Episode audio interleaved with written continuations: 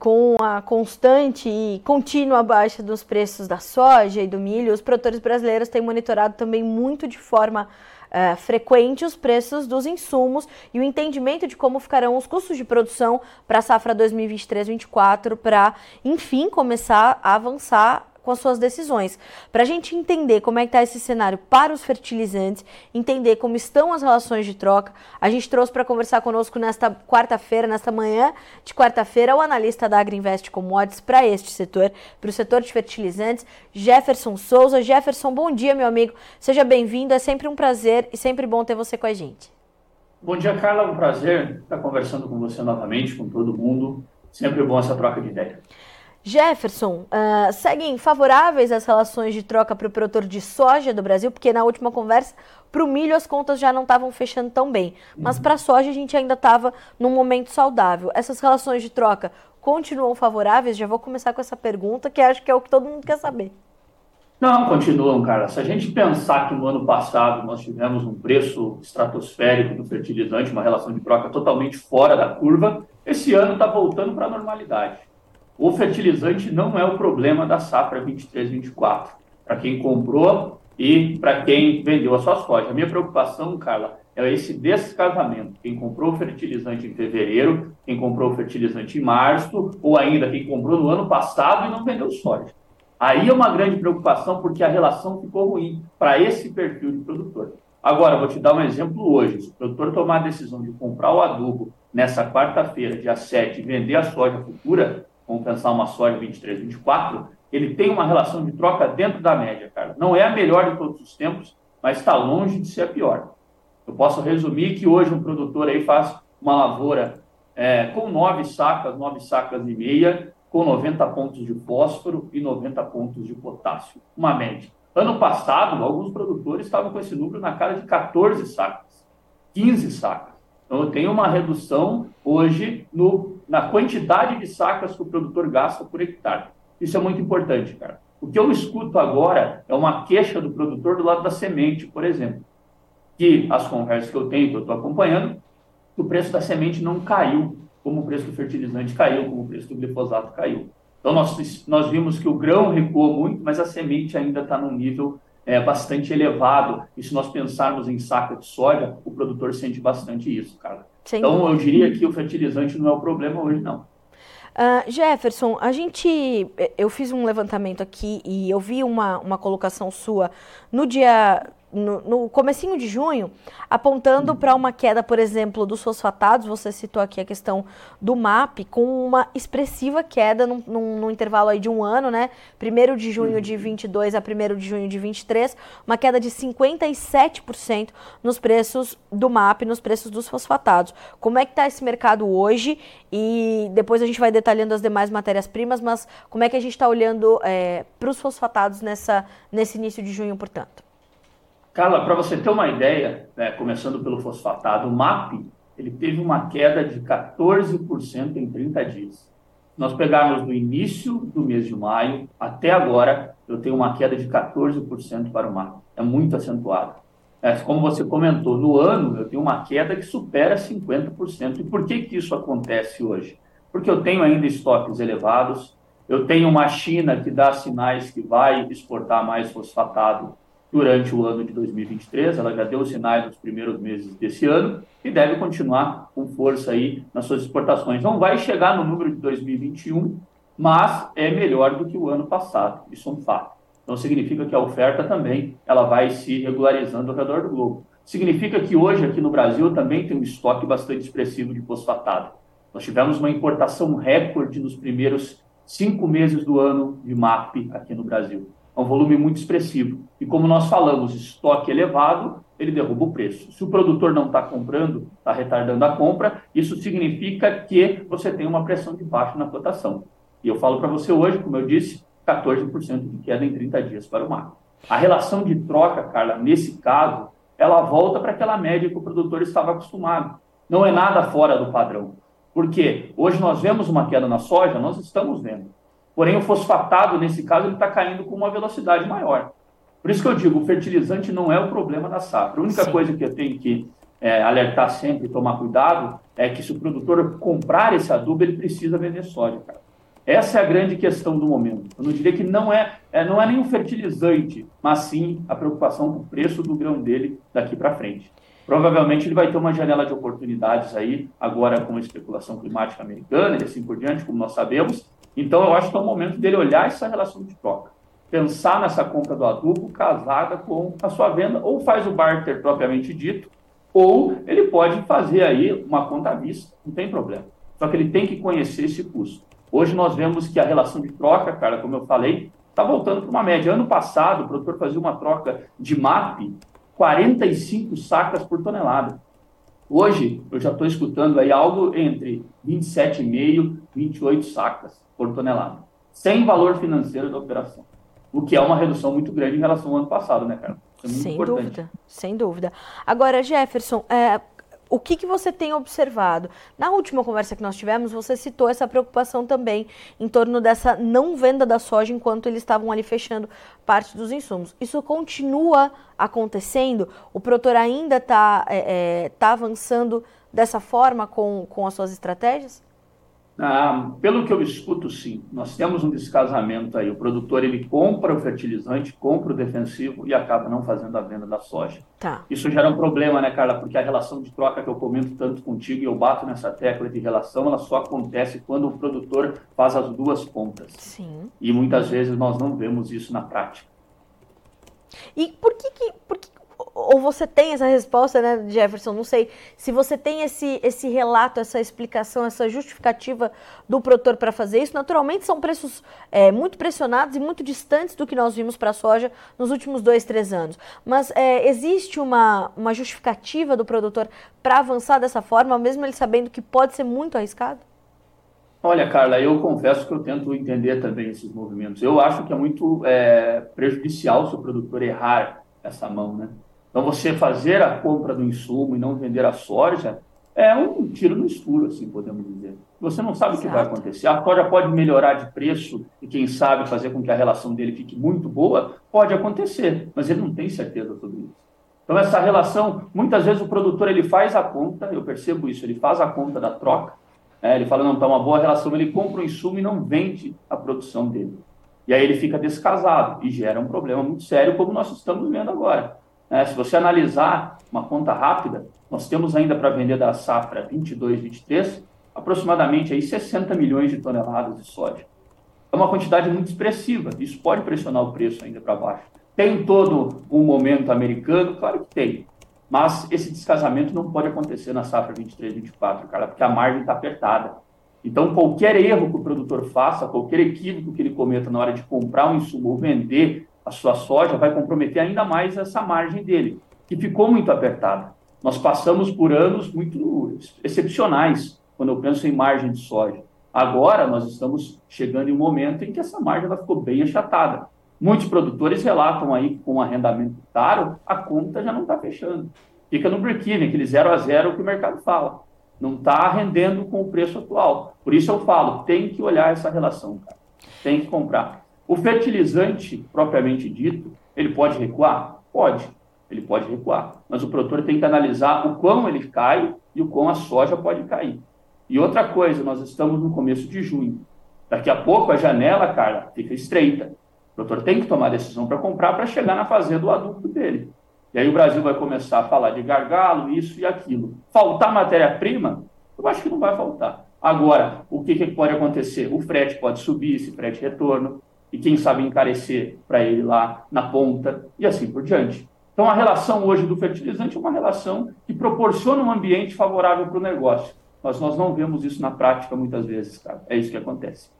É, o, o, Cássio Ribeiro de Paula está participando aqui conosco. Ele diz assim: ó, Bom dia a todos. Tenho recebido propostas de barter, insumos, fertilizantes, químicos, custos financeiros estratosféricos, mas talvez não, não estejam nos mesmos patamares do que uh, no mesmo período do ano passado, quando a gente tinha um outro contexto é, completo nas mais diferentes é, esferas, né, Jefferson? Uhum. Não, é, o custo financeiro ele acaba sendo elevado, cara. Como Sim. eu falo, né, essa relação que eu estou comentando aqui, não tem esse custo financeiro. Sim. Se eu colocar o custo financeiro, eu preciso entender que a taxa hoje no Brasil é uma taxa de 13,75. E a não, tem, e não tem como brigar com ela, né? não tem como brigar, nós estamos com ela. Ah, pode ser que o Banco Central, é, na próxima reunião, concorde essa taxa? Pode ser, mas hoje a realidade que eu tenho é uma taxa elevada. Nós temos que pensar esse lado. Então, a oportunidade, esse custo de oportunidade do dinheiro, ele acaba elevando essa relação. Sim. Acaba elevando. E aí, claro, o produtor que está capitalizado, cara, ele precisa fazer muito bem essa conta. Será que vale a pena o barter ou vale a pena eu comprar à vista?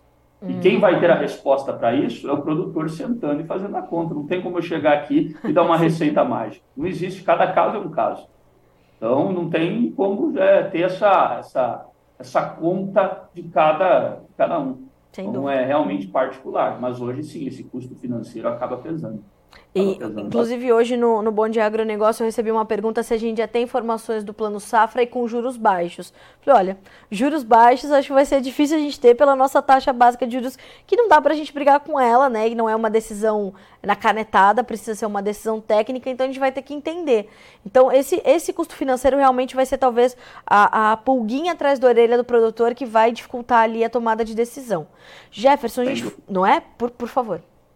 Não, não, complementando o que você falou, eu acho que sem, sem dúvida, porque é, ele acaba também olhando e fala, poxa, com, essa, com esse valor aqui, como o colega comentou, do defensivo, da semente, do fertilizante, fica caro. Mas nós temos que pensar, né, Carla, muito bem em relação a isso, pela preocupação que eu tenho com a soja. É, desde março, quando nós conversávamos, eu falava, o fertilizante não é tão preocupante assim, o fertilizante está voltando. Agora, o que o produtor tem que tomar muito cuidado é com a soja dele, que prejudica a relação de troca. É isso. Então, é muito importante.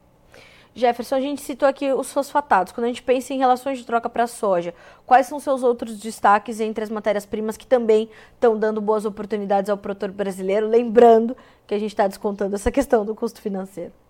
Uhum. Vamos pensar um cloreto de potássio. O cloreto caiu 11% em 30 dias. É uma queda muito acentuada. Se eu pensar o cloreto do ano passado para o cloreto de agora, uma relação de troca, esse ano eu estou vendo 21 sacas por tonelada sem o financeiro, vamos pensar dessa maneira. Ano passado, sem o financeiro também, nós falávamos de uma relação de 40 sacas por tonelada no interior do Brasil. 42, 43, dependendo da região que o produtor está. Cloreto de potássio é um ponto muito importante. Nós viramos com um estoque de passagem gigantesco no ano passado, o maior da história, cara. E esse estoque de passagem elevado e uma continuidade nas importações brasileiras acabaram pressionando para baixo os preços fortemente aqui no Brasil. Ontem saiu uma notícia muito importante. A China concretizou um acordo com a Campotex, né, empresa representante aí das maiores do, do setor canadense, para a compra de cloreto de potássio. O preço estabelecido foi 307 dólares, custo frete China. É um produto standard, então ele é um pouco abaixo do que nós utilizamos aqui, mas é uma queda, para você ter uma ideia, Carla, de 115 dólares em relação ao contrato que os indianos fecharam lá no mês de abril. Então, você percebe que até mesmo os países, quando eles vão comprar, nós vemos essas movimentações. Estou falando de uma queda de abril até o início de junho de 22% no cloreto de potássio, pensando nesses acordos grandes que o mercado faz. Então, é uma queda muito acentuada. Nós estamos voltando aos patamares pré-pandemia, quando o produtor comprava o cloreto é, na casa de 400 dólares a tonelada no interior, 350 dólares a tonelada. Nós estamos voltando para esse nível. A única coisa que tem que ficar muito atento é essa questão logística, né? A entrega, o frete retorno e assim por diante. Mas o fundamento hoje que eu tenho de um cloreto de potássio pelo estoque elevado e por essas coisas é ainda, quem sabe, de uma leve retração. Porém, se tiver uma demanda brasileira que fomente bastante negócio, sobretudo nessa reta final de aquisição, aí o produtor pode sentir algumas pressões aí de aumento do preço. Tem que ficar muito atento.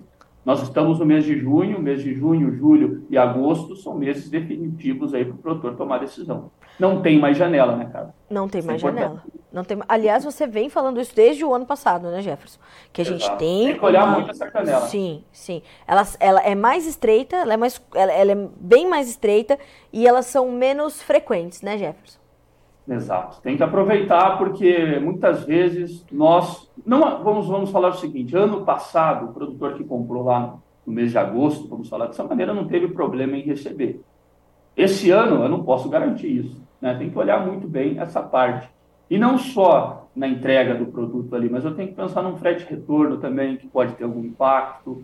essas coisas do, do dia a dia, né, da operação. Sim. O produtor tem que olhar a troca dele. Eu sempre falo isso, e na minha opinião é o melhor termômetro, é a bússola para ele tomar a decisão.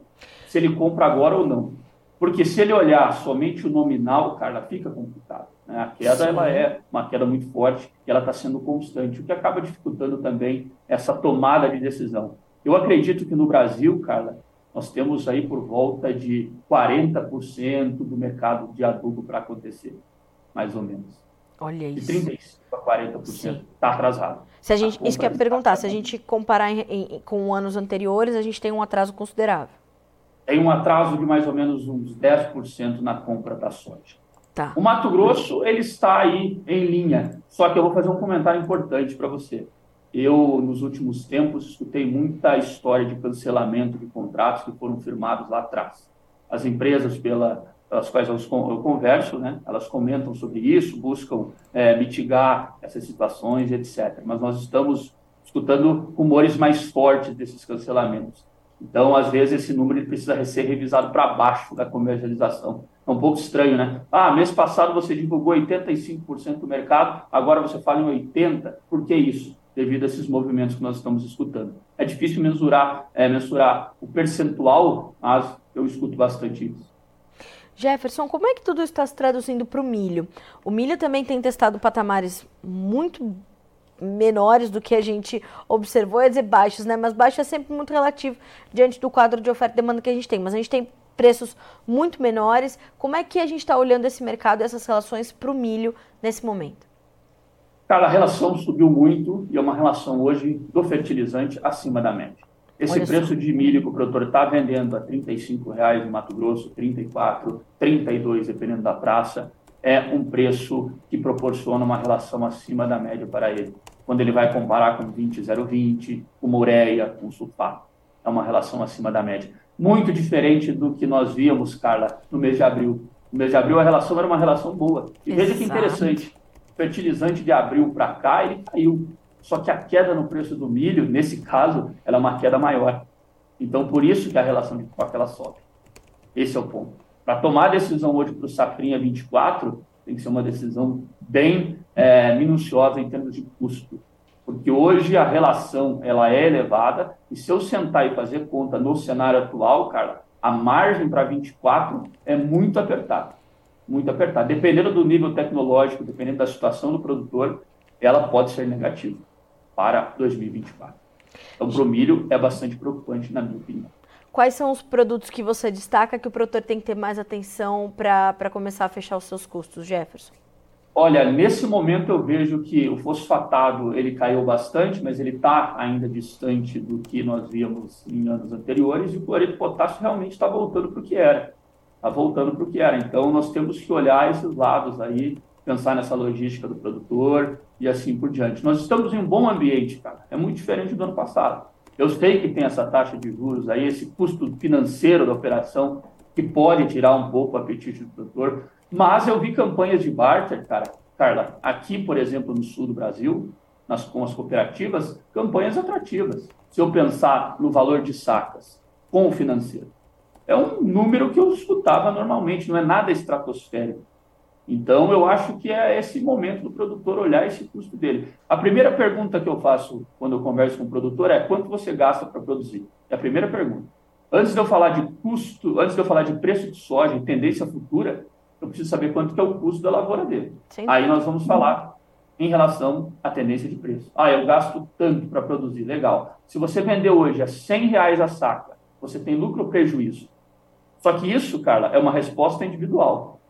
Exato. Cada produtor tem sua realidade, cada produtor tem seu custo de produção. E parece, às vezes, uma conversa meio complicada. É, qual é o teu custo? É uma, uma pergunta simples, que todo produtor deveria ter, mas nem sempre acontece na prática. Então, eu acho que o custo de produção é o início para a discussão de tendência de preço, na minha opinião. Aí nós vamos falar se a soja dá lucro ou não. E Jefferson, é, é, essa é uma conversa que, assim, ela, ela já não deveria mais é, ser uma conversa difícil em 2023. Né? O produtor ele, é, ele tem que continuar aprimorando a sua gestão, entendendo que se ele não tiver um, um entendimento completo dos custos dele, realmente as, as próximas relações ficarão difíceis. Né? Ontem eu, eu ouvi de um, de um outro colega analista que dizia: olha, a ferramenta em momento de preços baixos é o, o a produtividade. Né? A gente precisa ter uma, uma garantia de produtividade, porque eu não consigo gestar o risco se eu não tiver produto para fazer isso. Então, é, esse, esse entendimento do custo, do custo por unidade e, e quanto as coisas vão realmente custar para o produtor, inclusive as decisões dele, precisam estar na ponta do lápis, né, Jefferson? E tem pessoas aqui, ó, como Paulo César Carvalho, que diz assim, ó, infelizmente cometi esse erro, fechei o adubo em abril desse ano e não travei a soja. O adubo caiu e a soja também, não sei o que eu faço agora. E justamente é esse tipo de, de situação que a gente está tentando evitar quando a gente traz essas conversas, né, Jefferson? Exatamente, cara. É isso que eu falo sempre. Nós não podemos ir é, porque ah, eu escutei tal coisa, escutei que o preço vai subir, isso e aquilo. Nós temos que pensar que a comercialização tem que ser cada vez mais profissional, cara. Em 2023, 2024, a safra vai ser uma safra extremamente desafiadora, porque nós saímos de uma rentabilidade muito boa na, na, na safra, nas safras anteriores, vamos pensar dessa maneira. E agora eu venho com uma rentabilidade bem apertada. Então, o produtor ele precisa sentar, fazer a conta, olhar muito bem o que ele gasta e o que ele produz. Aí sim nós vamos pensar o seguinte: olha, se eu vender a 100, ainda está pagando a conta. É assim. E sempre casando, eu digo sempre, parece até que é repetitivo, mas é importante, veja o caso que você citou agora. Né? O produtor comprou o insumo, não vendeu a soja. Olha o que aconteceu: o insumo caiu e a soja caiu. Ou seja, infelizmente, nesse caso, ele perdeu nas duas pontas. Cara. Veja a importância de você fazer uma operação que é simples. Você simplesmente comprou e você vendeu. Não tem risco, acabou. Essa relação tua está fechada. Vamos cuidar de outras coisas, né? o produtor tem muita atividade para acompanhar, tem que produzir, tem que ir atrás de uma coisa, de outra. Agora, pelo menos essa parte do insumo ele travando, não tem mais esquenta-cabeça. É Exatamente. Isso. Ninguém quebra por ter um lucro pequeno. Exato. Agora, empresas quebram com prejuízos grandes. É isso. Então, nós vamos ter uma safra muito desafiadora. Eu garanto para você. Então, o produtor ele tem que buscar cada vez mais tecnificar. Claro, o clima americano pode ser a salvação aqui para o Brasil, pensando em preço, pode acontecer. Agora, quem vai arriscar afirmar certamente que isso vai acontecer? Não tem como. É impossível de falar isso. Né? Exatamente. Então, o produtor tem que olhar a gestão dele de risco. Acho que é isso é muito interessante porque as conversas que nós temos tido esse ano e esse começo de ano, elas são bem diferentes das conversas que nós tínhamos no ano passado, quando a gente precisava entender o cenário fundamental dos fertilizantes, né, Jefferson? Agora a gente está indo muito além, a gente está falando de gestão, a gente está falando de custo, a gente está falando de oportunidade de momento.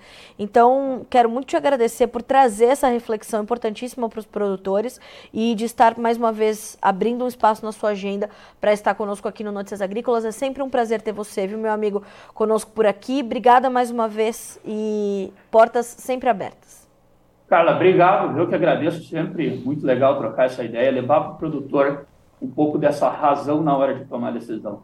Eu digo que é impossível eu chegar e falar, olha, o preço vai cair ou o preço vai subir com 100% de exatidão. Agora, o que eu posso mostrar para ele são alguns caminhos que mitigam riscos e riscos grandes que ele pode ter. Eu é acho que é isso. Mas agradeço muito, Carla. Muito obrigado. Excelente dia a todos. Obrigada, Jefferson. Bom dia, bom trabalho para você também, meu amigo. Até a próxima. Até a próxima. Tchau, tchau. Tchau, tchau.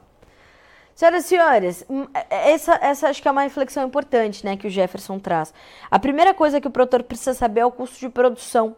E por mais que isso é, é, é, pareça muito simples, quando o Jefferson mesmo falou, nem sempre quando o produtor, quando eu faço essa pergunta para o produtor, ele sabe me responder ali na ponta da língua, né? Então é importante vocês terem esse entendimento muito detalhado uh, desses custos operacionais e financeiros, né? Por que não dizer? Uh, e inclusive o Cássio diz aqui, né?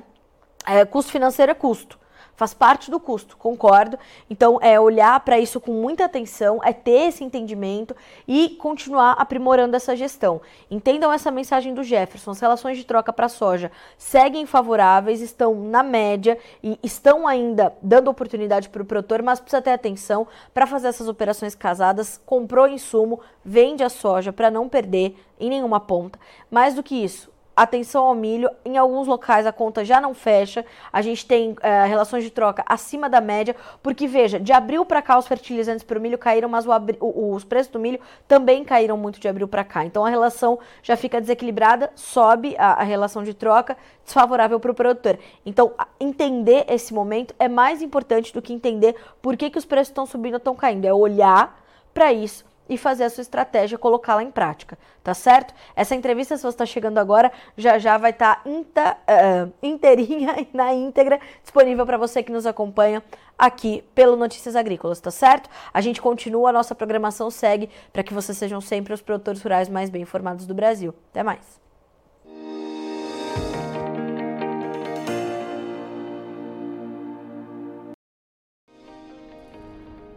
Inscreva em nossas mídias sociais no Facebook Notícias Agrícolas, no Instagram arroba Notícias Agrícolas e no nosso Twitter arroba Notiagre. E para não perder nenhum vídeo, não se esqueça de nos acompanhar no YouTube e na Twitch Notícias Agrícolas Oficial.